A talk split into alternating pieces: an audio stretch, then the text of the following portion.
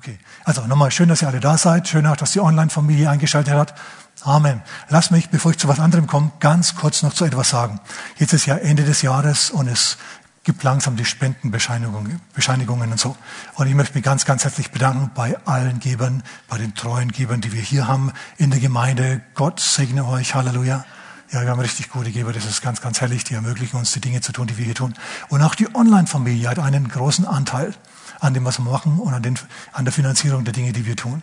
Ihr wisst es nicht, aber wir finanzieren so im Hintergrund zum Beispiel unter anderem Evangelisationen in verbotenen Ländern und so. Da spricht man nicht drüber. Und da kommen auch Evangelisten relativ schwierig hin, aber da laufen gute Sachen.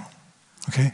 Also es ist nicht nur, was wir hier machen, sondern es sind auch noch ein paar andere gute Sachen, die im Hintergrund laufen. So allen herzlichen Dank für eure, äh, für eure Gaben. Wunderbar. Der Herr segne euch. Jetzt ist es manchmal so, dass wir das Problem haben, eure Anschrift nicht zu haben. Wenn wir keine Anschrift von euch haben und ihr schickt uns ein Opfer, dann können wir uns nicht bedanken und wir können natürlich dann euch auch keine Spendenquittung schicken. Seid so gut, wenn ihr ein Opfer äh, gebt, wenn ihr uns was überweist, dann schreibt eure Adresse dazu. Seid so gut, die richtige. Wir versuchen manchmal herauszufinden, wer wo wohnt und es ist dann manchmal schwierig und dann kriegen wir solche Briefe wieder zurück. Ja, das war an eine, an eine Spenderin in dem Fall. Und die Post schreibt, Retour konnte nicht ermittelt werden. Die Straße stimmt, aber die Stadt nicht. Gut, was willst du da machen? Ähm, seid so gut, wenn ihr eine Spendenquittung haben möchtet, ähm, um die bei der Steuer abzusetzen, gebt, euch, gebt uns eure Adresse und dann läuft das alles, das ist dann alles wunderbar. Amen. Gut, jetzt komme ich zu meiner eigentlichen Botschaft, nachdem wir diese Dinge weg haben. Meine Botschaft heute Morgen, die heißt Jesus der Heiler oder die Reise zur Heilung. Okay. Es, es gibt die Situation. Pass auf, ich möchte zu folgender Situation heute Morgen sprechen. Ganz bestimmte Situation, die der Herr mir aufs Herz gelegt hat. Und zwar, heute geht alles, oder gestern ging alles super für dich. Es hat alles geflutscht, es war wunderbar, so wie bei Jesus bei der Taufe. Als Jesus getauft wurde, da haben Himmel und Erde gesungen. Der Sohn Gottes ist aus dem Taufwasser heraufgekommen, der Himmel hat sich geöffnet, der Heilige Geist kam in Form einer Taube auf ihn herab. Halleluja. Das war ganz wunderbar. Es ist ziemlich Hammer, wenn der Heilige Geist auf dich kommt und du plötzlich erfüllt bist mit der Kraft Gottes. Halleluja. Und dann kommt auch noch eine Stimme aus dem Himmel. Dies ist mein geliebter Sohn, an dem ich wohlgefallen habe. Hallo? Das ist hammergut. Und Jesus geht aus dem Wasser raus. Ja, das Wasser glitzert hinter ihm, die Sonne scheint. Er geht aus dem Wasser raus und er steht am Ufer. Und Johannes der Teufel streckt den Finger aus und sagt, das ist das Lamm Gottes, das die Sünden der Welt wegnehmen, wegnehmen wird.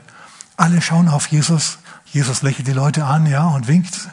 Es läuft alles super. Es läuft alles spitze, richtig? Ich meine, hallo. Der Himmel öffnet sich, der Heilige Geist kommt, Gott spricht aus dem Himmel. Läuft doch alles prima. Wer hätte gern, dass, sowas, dass es so bei ihm läuft? Na, also ich auf jeden Fall, sorry. Und jetzt pass auf. Und sogleich heißt es in der Bibel, sogleich führt in der Geist in die Wüste. Stell dir mal vor.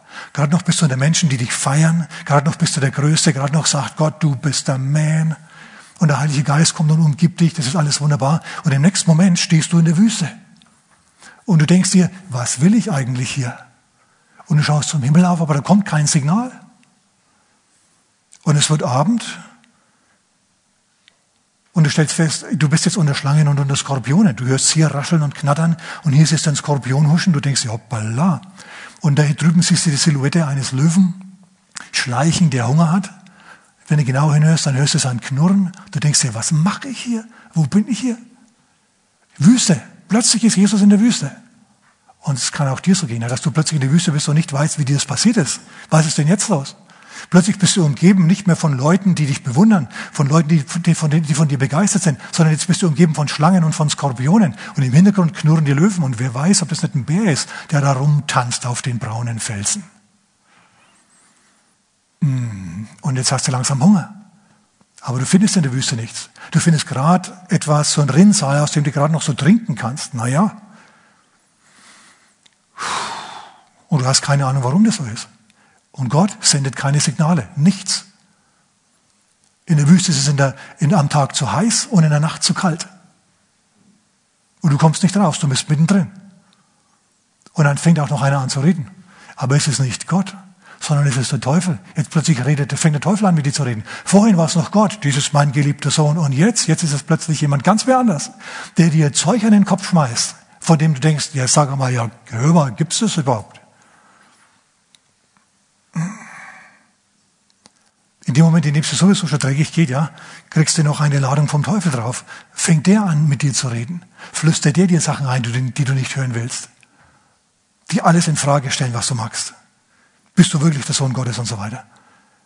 Und, und, und wo sind die Engel Gottes? Wo bitte sind die Engel Gottes? Es ist nichts als Dunkelheit, Hitze, Kälte, Kampf, Schlangen, Skorpione.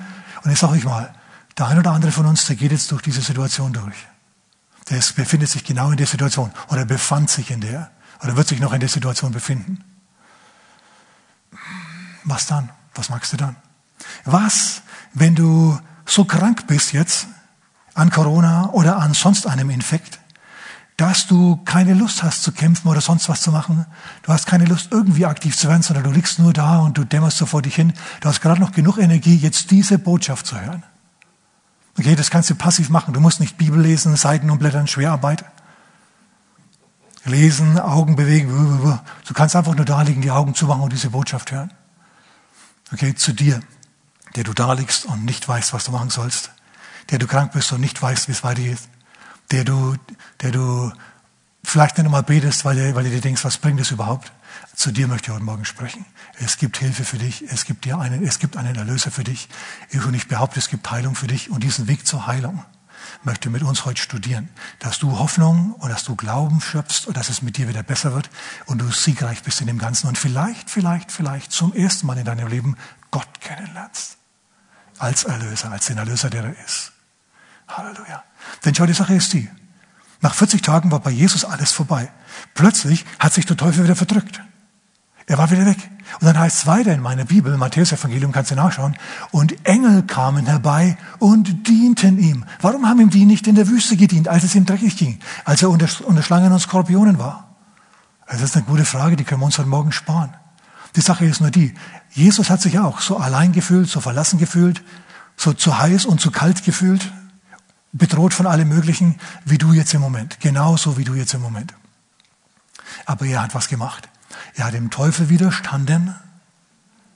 Und irgendwann hat der Teufel gemerkt, er dringt nicht durch. Und dann ist er wieder gegangen. Dann ist er wieder gegangen. Und dann sind Engel gekommen und haben Jesus gedient. Okay, kann sein, dass sie ihn gespeist haben wie Elia in der Wüste seiner Zeit. Wer weiß das? Sie haben ihm auf jeden Fall gedient. Und ich sag mal, zu, auch zu dir kommen Engel und dienen. Eines Tages, eines, in einem Moment wird dieser Fluch wird diese, wird diese Nacht, wird diese Wüste von dir genommen sein. Der Teufel geht weg, er merkt, er dringt bei dir nicht durch. Dann kommen Engel und dienen dir und es geht wieder steil nach oben. Ja, so wie ich das vorhin beschrieben habe.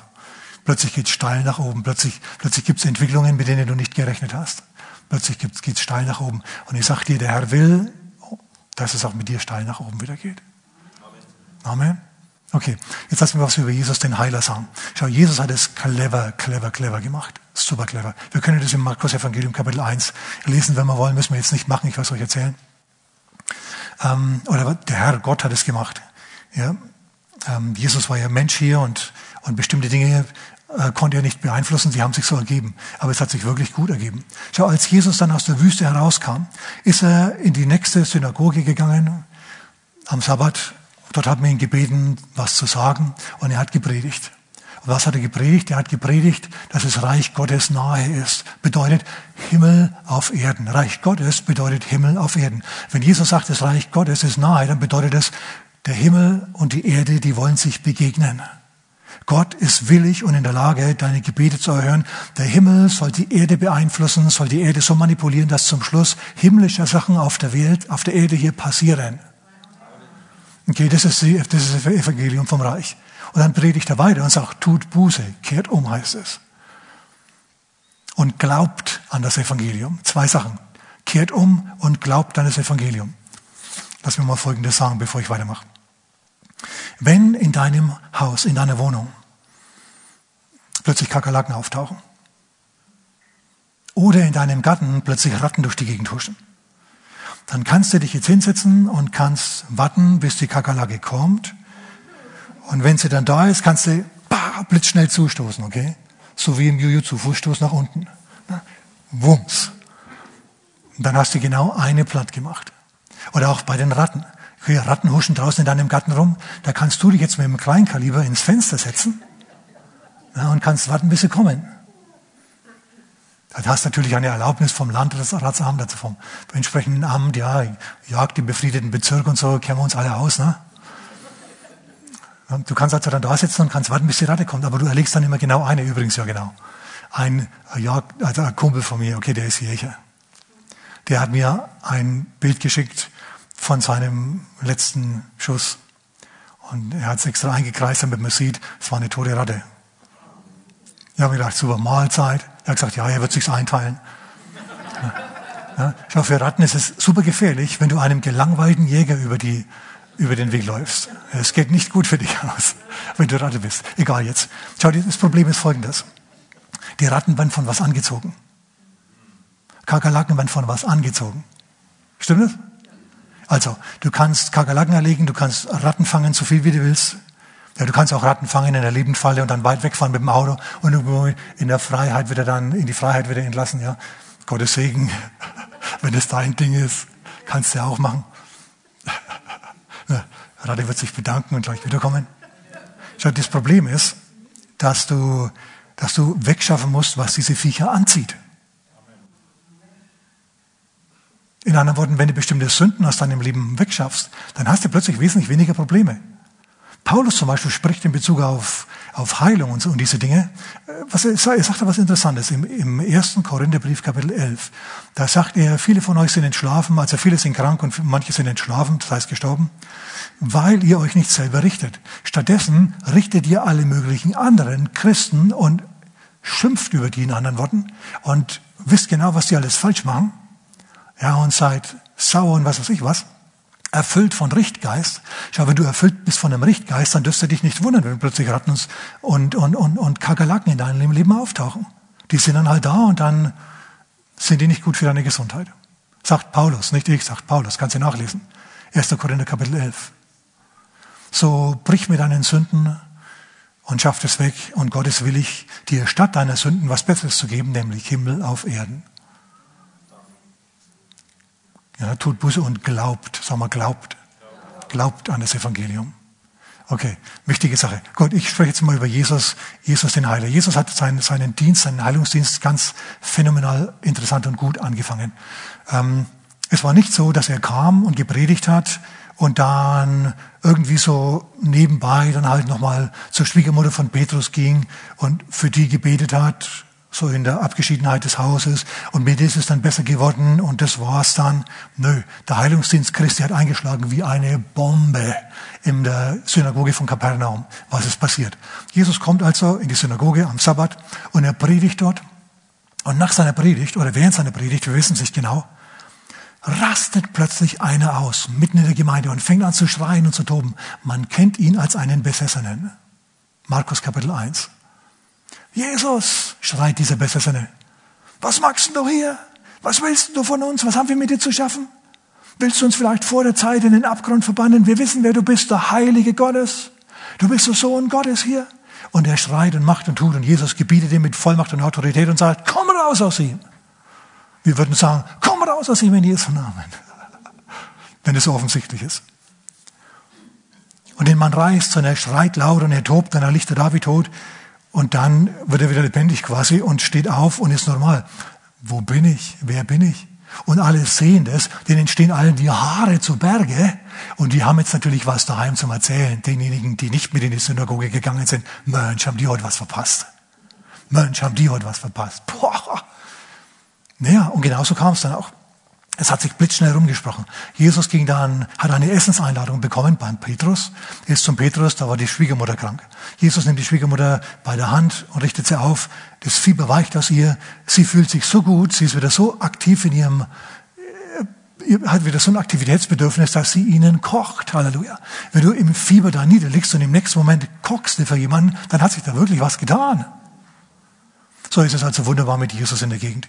Ähm, du kannst es nachlesen im Matthäus Evangelium Kapitel 9, so ab Vers 23.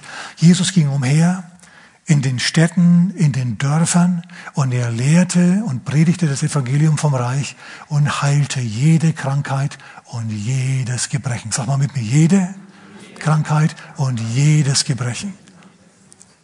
Und ich habe ein paar Schriftstellen rausgeschrieben, wo drin steht, dass er alle Leidenden geheilt hat. In anderen Worten, er ist Fachmann für alles. Ähm, zunächst mal vielleicht nur ganz kurz, halten wir fest. Ähm, der Heilungsdienst Christi hat mit dem Donnerschlag begonnen, mit, diesem, mit dieser Heilung des Besessenen. Das hat sich rumgesprochen, es war ja noch Sabbat, man durfte nirgendwo hingehen, aber am Abend, als der Sabbat vorbei war, um 6 Uhr am Abend, waren alle vor dem Haus von Petrus. Die haben, die ganze, das ganze Dorf hat das Haus von Petrus belagert. Und nicht nur aus Kapernaum, sondern von all überall her sind die Leute dann gekommen, weil hier einer geredet hat mit Vollmacht und mit Kraft und Dämonen ausgetrieben hat und geheilt hat und es war wunderbar und fantastisch und sowas hast du noch nie gesehen. So hat der Heilungsdienst Christi begonnen. Wir müssen wissen, die Leute sind nicht zu Jesus in die Versammlung gekommen, weil sie hören wollten, was er zu sagen hatte, sondern weil sie die Wunder sehen wollten, weil sie das erleben wollten, dass ihr, ihr, ihr kranke Mutter, ihr kranker Sohn, ihr, ihr verkrüppeltes Kind, ja, ihr behindertes, äh, ihr behinderter Neffe und so weiter und so fort, dass die angerührt werden, dass die geheilt werden. Und es ist passiert, es ist in den ganzen Städten und Dörfern in Galiläa und auch in Judäa ist es passiert dass Jesus umherging und alle heilte, die vom Teufel überwältigt waren. Halleluja. Ganz, ganz wunderbar. Es ist spitze. Wir haben hier jemanden, der eine, eine, eine, eine Heilungsgabe von Gott hat. Eine Kraft ging von ihm aus, heißt, und heilte alle. Und verschiedene Schriftstellen hier ganz kurz. Matthäus 8, Vers 16. Er heilte alle Leidenden. Das ist wunderbar. Es folgten ihm große Volksmengen und er heilte sie alle. Das ist Matthäus 12, 15. Lukas 4,40, als die Sonne unterging, brachten alle, die an mancherlei Krankheiten leiden hatte, Leidende hatten, zu ihm. Und sie legten jedem von ihm die Hände auf und er heilte sie. Wunderbar, es ist spitze, es ist fantastisch. Als Jesus mal in Kapernaum die Straße entlang ging, zur Tochter des Jairus, die gerade im Sterben lag, kam eine Frau, die schon seit zwölf Jahren blutflüssig war, in der Volksmenge hinter ihm an, hat sich durchgearbeitet mit den spitzen Ellbogen, diese schmale Gestalt, hat ihn angefasst. Die Kraft Gottes hat sie durchfahren wie ein Blitz. Sie hat losgelassen und hat sich wieder zurückgezogen. Und Jesus hat gestoppt. Hat gesagt, wer hat mich angefasst? Die Jünger sagen, Herr, dich fassen alle an, du bist prominent. Und, Jesus sagt, nee, pass auf jetzt. Jemand hat mich im Glauben, jemand hat mich mit der Hand des Glaubens berührt. Er weiß, wenn du ihn mit der Hand des Glaubens berührst. Er merkt das, er reagiert darauf, er stoppt und sagt, was war da jetzt los? So ist es wichtig, dass wir in eine Position des Glaubens hineinkommen.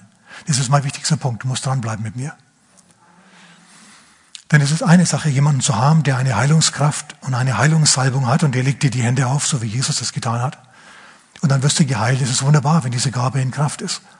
Aber Jesus ist hier die Straße entlang gegangen.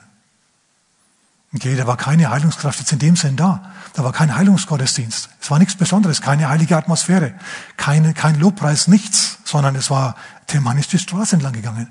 Und diese Frau hat sich gesagt, wenn ich ihn nur anfasse, den Saum seines Gewandes, werde ich geheilt werden. Woher wusste sie das? Nee, es ist so, so und so oft vorher passiert. Sie hat es gehört. Das hat sie geglaubt. Schau, der Glaube kommt nämlich aus dem Hören. Was glaubst du? So, sie hat ihn angefasst und er hat, er hat's gemerkt. Jemand hat mich, Kraft ist von mir ausgegangen. Und dann sagt er zu ihr, deine Tochter, deine, dein Glaube hat dich geheilt. Geh hin in Frieden. Dein Glaube hat dich geheilt. Hm, Glaube hat viel damit zu tun gehabt. Okay, gut. Ähm, Jesus hat diese Heilungskraft dann weitergegeben an seine Jünger. Am Anfang hat er sie ausgeschickt und sie haben gelehrt, so wie er das, wie er das gemacht hat, haben geheilt, dann Tote auferweckt, als ob es, Jesus sagte, geht hin in die Städte und Dörfer, wo sie euch aufnehmen, heilt ihre Kranken, weckt die Toten auf, reinigt Aussätzige, als ob das das Normalste von der Welt wäre. Das sind spektakuläre Sachen. Und Jesus sagt so, oh, pff. Also der, der behandelt es, als wäre es nichts Besonderes. In was für Dimension hat Jesus gelebt, sag mal. Und die Jünger, die haben geschluckt, haben gesagt, Chef, in deinem Namen. Dann haben sie losgelegt und es hat funktioniert. Sie sind begeistert wiedergekommen und haben gesagt, Herr, auch bei uns fahren die Dämonen aus. Es ist super, uns macht es Spaß. Und Jesus sagt, langsam, Freunde, es ist eine Sache, Wunder zu tun, es ist was anderes nochmal. Ähm, wenn eure, dass eure Namen angeschrieben sind im Himmel, dass ihr also gerettet seid und Kinder Gottes seid, freut euch über eure Gotteskindschaft und wisst, dass Gott jedem, wenn er will, solche Heilungskraft geben kann. Er hat es ja auch dem Judas gegeben, der eine zweifelhafte Person war. So, was uns besonders macht, ist unsere Gotteskindschaft, ist wer wir sind und nicht unbedingt, was wir tun. Das ist ein wichtiger Nebengedanke. Okay, gut. Ähm, als Jesus dann in den Himmel gegangen ist, hat er ja den Geist gesandt und hat die Apostel ausgesandt und viele andere ausgesandt, um sein Werk fortzuführen. Und jetzt passiert's. Dasselbe, dieselben Dinge, die Jesus getan hat, die tun jetzt seine Apostel. Du kannst in der Apostelgeschichte nachlesen, dass die Menschen, die die Kranken an den Wegesrand gelegt haben, dass nur wenn Petrus vorbeigeht, sein Schatten auf sie fällt. Stell dir das mal vor. Und wenn der Schatten auf sie fällt, dann, sind sie, dann wurden sie geheilt. Oder weiter hinten dann bei Petrus in, bei Paulus in Ephesus. Paulus predigt in Ephesus in der Schule des Tyrannus. Die Bude ist jeden Tag krachvoll. Warum? Weil Zeichen und Wunder Gottes passieren, mächtige Dinge.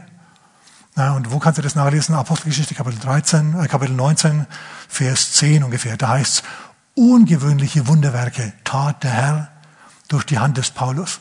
Dass man sogar Schweißtücher von ihm genommen hat und den Kranken aufgelegt hat und die sind geheilt worden. Überleg dir das mal. Wir haben hier Paulus, der in der Schule des Tyrannus predigt. Die Bude ist, wie gesagt, krachvoll und es sind viele Leidende da. Und Paulus beschäftigt sich gerade mit diesen Leiden. Wie gesagt, es ist heiß, ja, es ist stickig. Und er geht von einem zum anderen und er wischt sich mit dem Schweißtuch so die Stirn und alles, wirft es weg, ja. Ein Ordner fängt's, wirft ihm ein neues Schweißtuch hin und er wischt's weiter und er dient weiter den Kranken. Und dieser pfiffige Ordner, der sieht das Schweißtuch, der denkt sich, das kommt von Paulus. Paulus hat Heilungskraft. Vielleicht steckt da noch ein bisschen Heilungskraft drin. Und er rennt hinter zu seinem Cousin, erfinde ich jetzt, ja, rennt hinter zu seinem Cousin, der irgendwo weit hinten in der Schlange steckt, der kommt gar nicht mehr dran heute. Und er geht hin und legt ihm einfach in Jesu Namen dieses Schweißtuch auf. Und er denkt sich, uh, was sind das, ja? Riecht ein wenig, aber was soll's. Und plötzlich kommt die Heilungskraft Gottes durch diesen, durch diesen Mann, der steht auf aus seinem Rollstuhl und sagt es, was ist denn da los? Ich bin geheilt. Die Kraft Gottes hat auch mich geheilt. Ungewöhnliche Wunderwerke hat Gott getan. Gott hat da so richtig Humor gezeigt, ja. Phänomenal. Ungewöhnliche, nur, jetzt pass mal auf. Das ist gut für die Leute, die damals in Ephesus waren. Es ist gut, es war damals gut, als Jesus unterwegs war, für die Menschen, die damals in Galiläa unterwegs waren. Aber was ist, wenn Jesus in unserer Straße nicht vorbeiläuft? Wenn wir blutflüssig sind, wenn wir da liegen und fertig sind, wenn wir krank sind. Und Jesus geht vor, an unsere, vor unserer Haustür nicht vorbei. Es hat gar keinen Wert, dass wir uns da runterschleppen und rausschleppen. Da ist keiner. Auch die Apostel oder sonst jemand. Man hört von wunderbaren Dingen, die sich in fernen Ländern zutragen. Aber was ist hier? Was ist mit uns? Wir stecken hier in der Wüste fest. Wir stecken hier in der Hitze und in der Kälte fest. Wir sind umgeben von Schlangen und Skorpionen und die Engel, keine Ahnung, was sie gerade machen. Und Gott schweigt tiefdunkle Nacht, Nacht der Krankheit, Nacht der Depression. Was machen wir? Was, was tun wir in einem solchen Fall? Ich habe euch die Geschichte von Jesus jetzt nur deswegen erzählt, weil ich möchte, dass ihr wisst oder zur Kenntnis nehmt, wegen dieses Verses. Hebräer Kapitel 13, Vers 8. Jesus Christus ist derselbe, sag mal dasselbe. Sag mal nochmal dasselbe. Gestern, heute und in Ewigkeit. Gestern in Galiläa, heute bei uns und in Ewigkeit ist er derselbe. So, er ist jetzt im Himmel, aber es muss deswegen nicht heißen, dass er uns hilflos zurückgelassen hat. Ich sage jetzt mal ganz kühn, du brauchst keinen Heilungsbegabten. Der Herr heilt dich auch so. Okay? Und das wollen wir uns jetzt noch anschauen. Seid ihr noch da? Seid ihr noch bereit? Aufnahmefähig, fit? Gut. Wichtige Sache. Schau zunächst einmal, wenn du von, äh, zunächst einmal Folgendes. Ähm, Heilung ist ein unabänderliches, unabänderlicher Bestandteil des Evangeliums und des, des Heilswerkes Christi. Viele wissen das nicht. Wir wissen alle, dass Gott Sünden vergibt. Aber derselbe Gott, der hat im selben Atemzug auch gesagt, ich heile alle deine Krankheiten. So, Heilung ist genauso wie Vergebung ein Teil des Erlösungswerkes Christi. Ich lese euch das vor aus dem berühmten aus, aus der berühmten Zusammenfassung von Jesaja in Jesaja Kapitel 53. Ich lese mal ab Vers 4, für mehr habe ich nicht mehr die Zeit. Jedoch unsere Leiden, er hat sie getragen und unsere Schmerzen, er hat sie auf sich geladen. Jedoch unsere Leiden, hier ist die Rede vom, vom Messias, das weiß man, wenn man ein bisschen weiter liest hier, dann erkennt man das. Jedoch unsere Leiden, das Wort Leiden in meiner Elberfeld-Übersetzung hat eine, eine 23 drüber gestellt. Und wenn ich in die Fußnote Nummer 23 gehe, dann heißt es dort wörtlich Punkt, W. Punkt, wörtlich Krankheiten. Wir können also lesen, ohne dem Text die Gewalt anzutun. Vielmehr lesen wir das richtig, wenn wir Folgendes lesen. Jedoch unsere Leiden, jedoch unsere Krankheiten, er hat sie getragen und unsere Schmerzen, er hat sie auf sich geladen.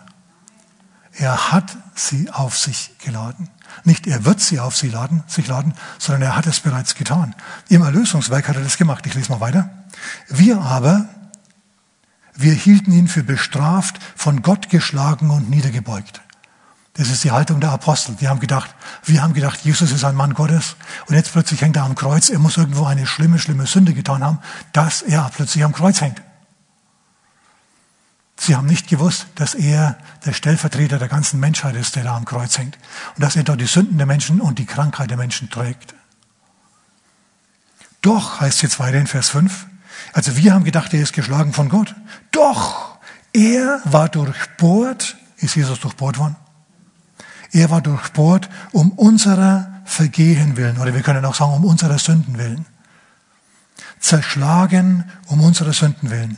Die Strafe lag auf ihm zu unserem Frieden und durch seine Strieme ist uns Heilung geworden. Jesus hat uns Heilung erkauft. Genau denselben Gedanken, den finden wir als Echo im Neuen Testament im 1. Petrus Kapitel 2, Vers 24. Dort heißt es Jesus, der unsere Krankheiten an das Holz hinaufgetragen hat, in dessen Strieme ihr geheilt worden seid. Paulus, Petrus sagt, ihr seid geheilt worden. Schau, das Erlösungswerk ist jetzt abgeschlossen. Ist uns das bewusst? Es ist abgeschlossen. Jesus muss jetzt nichts mehr tun. Was, was ist Sache? Es ist so, dass oben im Himmel quasi ein Meer an Heilung zur Verfügung steht, genauso wie unbeschränkte Vergebung zur Verfügung steht. Wird deswegen jedem vergeben? Nein, dazu musst du dich ja erstmal an Gott wenden. Und entsprechend ist es auch mit der Heilung. Ja, da musst du dich auch an Gott wenden. Okay, ganz, ganz wichtiger Punkt und Gedanke jetzt ist der, im Himmel oben betrachtet Gott die ganze Menschheit als bereits geheilt an, genauso wie er sie als, als, äh, als äh, ihre Sünden als vergeben betrachtet. Nicht im eigentlichen Sinn, dass sie vergeben wären, sondern dass das Potenzial dafür da ist. Hier ist Potenzial für Heilung ist da, ist Potenzial für Vergebung ist da. Gott ist willig, diese Dinge zu geben. Er ist willig, Vergebung zu geben, genauso wie er willig ist, Heilung zu geben. Jetzt müssen wir uns nur mit der Hand des Glaubens ausstrecken und diese Dinge ergreifen. Dazu müssen wir Folgendes wissen. Gott muss dich nicht mehr heilen, du bist in seinen Augen bereits geheilt. Du sagst, ja gut, das ist eine Sache, aber ich lieg hier und, und mir tut's weh, ja, ich habe Schmerzen, und mir geht's dreckig, ich fühle mich nicht gut und jetzt kommst du an und sagst, ich bin geheilt. Du, wir haben es hier mit einer geistlichen Tatsache zu tun, du bist geheilt, im Natürlichen bist du es allerdings nicht. So, wir haben jetzt also hier einen Konflikt. Ganz offensichtlich. Ein ganz diskrepant, also eine ganz große Diskrepanz und einen großen Konflikt. Wie bringen wir die beiden jetzt unter einen Hut? Wie bringen wir jetzt die Heilung, die im Himmel ist, hier runter in unseren Körper hinein? Okay, jetzt pass auf. Folgende, auf folgende Weise. Erst einmal Du musst es wollen. Du musst gesund werden wollen. Nicht alle wollen gesund werden, habe ich schon gemerkt. Du musst gesund werden wollen. Das ist ein wichtiger Punkt. Du musst gesund werden wollen. Und das nächste ist, du musst offen sein für Gott. Du musst offen sein, das ist notwendig, für Gott und dass er in dein Leben hineinsprechen dürft, dass er Dinge tun dürft. Du musst offen sein für göttliche Heilung. Du musst es als Möglichkeit in Erwägung ziehen. Wenn du das nämlich nicht tust, dann kann ich predigen, bis mir der Mund fusselig ist. Das wird bei dir in ein Ohr reingehen, ins andere raus. Du wirst sagen, das kannst du alles vergessen.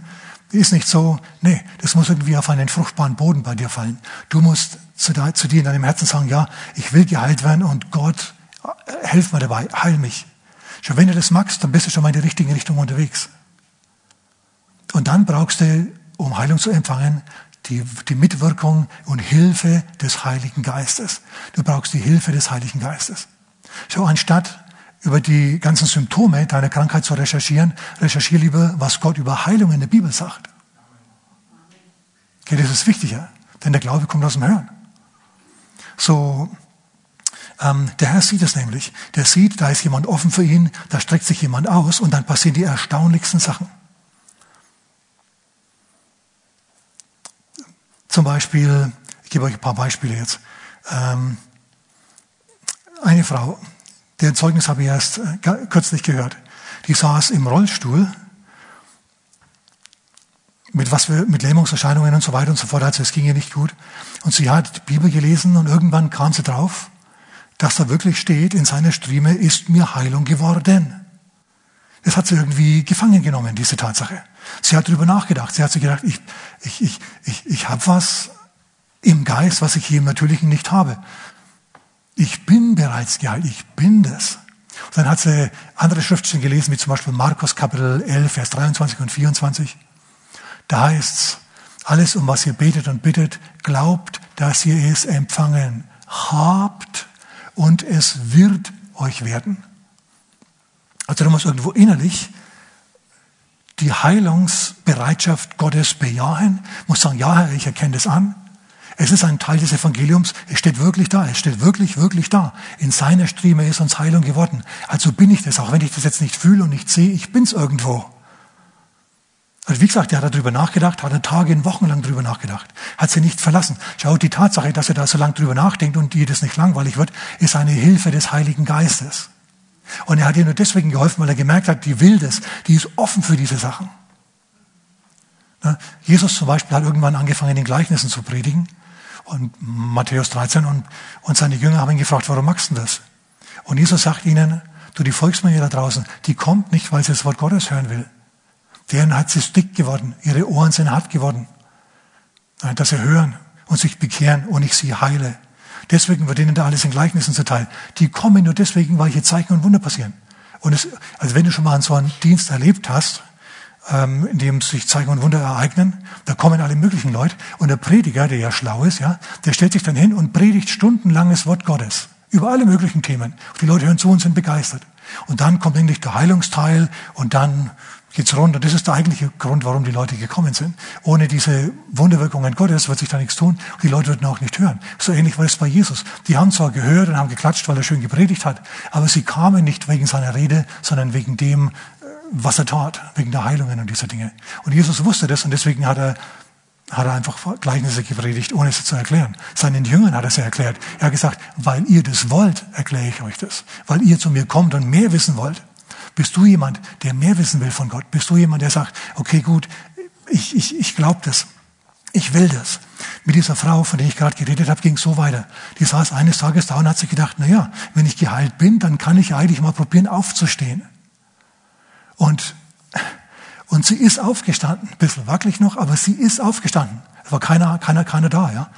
Und dann, dann hat sie sich gedacht, nee, jetzt wenn ich schon mal stehe, kann ich auch mal laufen. Dann hat sie begonnen zu laufen. Ganz wackelig. Und sie ist nicht zurück zum Rollstuhl, sondern sie ist zur Haustür. Witzig, ja. Sie hat die Tür aufgemacht, sie ist zur Tür rausgegangen, die Straße runtergegangen bis zum, bis zum Tennisplatz. Und da stand sie dann und hat den Tennisspielern beim Tennisspielen zugeschaut. Sie hat sich gedacht, was mache ich hier? Ich stehe hier und, und, kann, und kann denen zuschauen. Ich laufe. Ich, mittlerweile spielt sie selber Tennis. Sie hat Heilung bekommen. Nicht durch eine Heilungsgabe. Nicht durch einen Heilungsprediger, sondern weil sie sich mit diesen Dingen auseinandergesetzt hat, bis es Frucht getragen hat in ihrem Herzen. Und das ist der Knackpunkt. So, wenn du jetzt also im Bett liegst und dir denkst, wie soll das jetzt weitergehen, dann fang an, gegen alle, gegen alle äußeren Zeichen Gott zu danken und zu loben und zu preisen, dass er dir, dass er dir Heilung gibt, dass er an deiner, an deiner Genesung wirkt. Alle diese Dinge, die du jetzt nicht siehst, dank ihm dafür, preis ihn dafür, bitte ihn natürlich erstmal drum. Herr, manifestiere meine Heilung, die mir im Himmel bereits gehört. Ihr Lieben, da kann man noch so viel drüber sagen. Uns ist zu wenig bewusst, wie sehr, wie sehr der Himmel bereit ist, auf die Erde einzugehen. Denkt nur an Elisa in Dothan, 2. Könige Kapitel 6. Die, die syrische Armee belagert das Dorf, den Ort, an dem Elisa, der Prophet, äh, wohnt. Und der Diener macht die Tür morgens auf und sieht die Armeen. Und er sagt, wir sind verloren, wir sind verloren, die Syrer sind da, wir sind verloren. Und Elisa sagt, mehr sind mit uns als mit ihnen. Und der Diener sagt, Eins, zwei, zehn, zwanzig, hunderttausend. Bist du sicher, Elisa, dass du dich nicht verzählt hast? Elisabeth, pass auf, das ist wichtig, ihr Lieben, das ist so wichtig. Elisa betet und sagt, Herr, öffne doch seine Augen. In dem Moment sieht, sieht der Diener, was Elisa weiß, was Elisa sieht. Er sieht feurige Wagen und feurige Pferde um den Elisa her auf dem Berg. Und es ist wirklich so, es sind mehr Engel da als Feinde. In anderen Worten, Elisa hat mit dem Eingreifen der übernatürlichen Welt, der, der, der geistlichen Welt, der Welt Gottes gerechnet. Deswegen konnte er sich hinstellen und konnte sagen, tausend Feinde sind überhaupt nichts für uns. Wir sind zwar nur zu zweit, aber mehr sind mit uns als mit denen. Und dann hat er wieder gebetet. Gebetet. Gebet verändert die Welt. Gebet verändert Sachen. Er betet und sagt, Herr, schlag doch diese Leute da draußen, diese Soldaten, die feindlichen Soldaten mit Blindheit.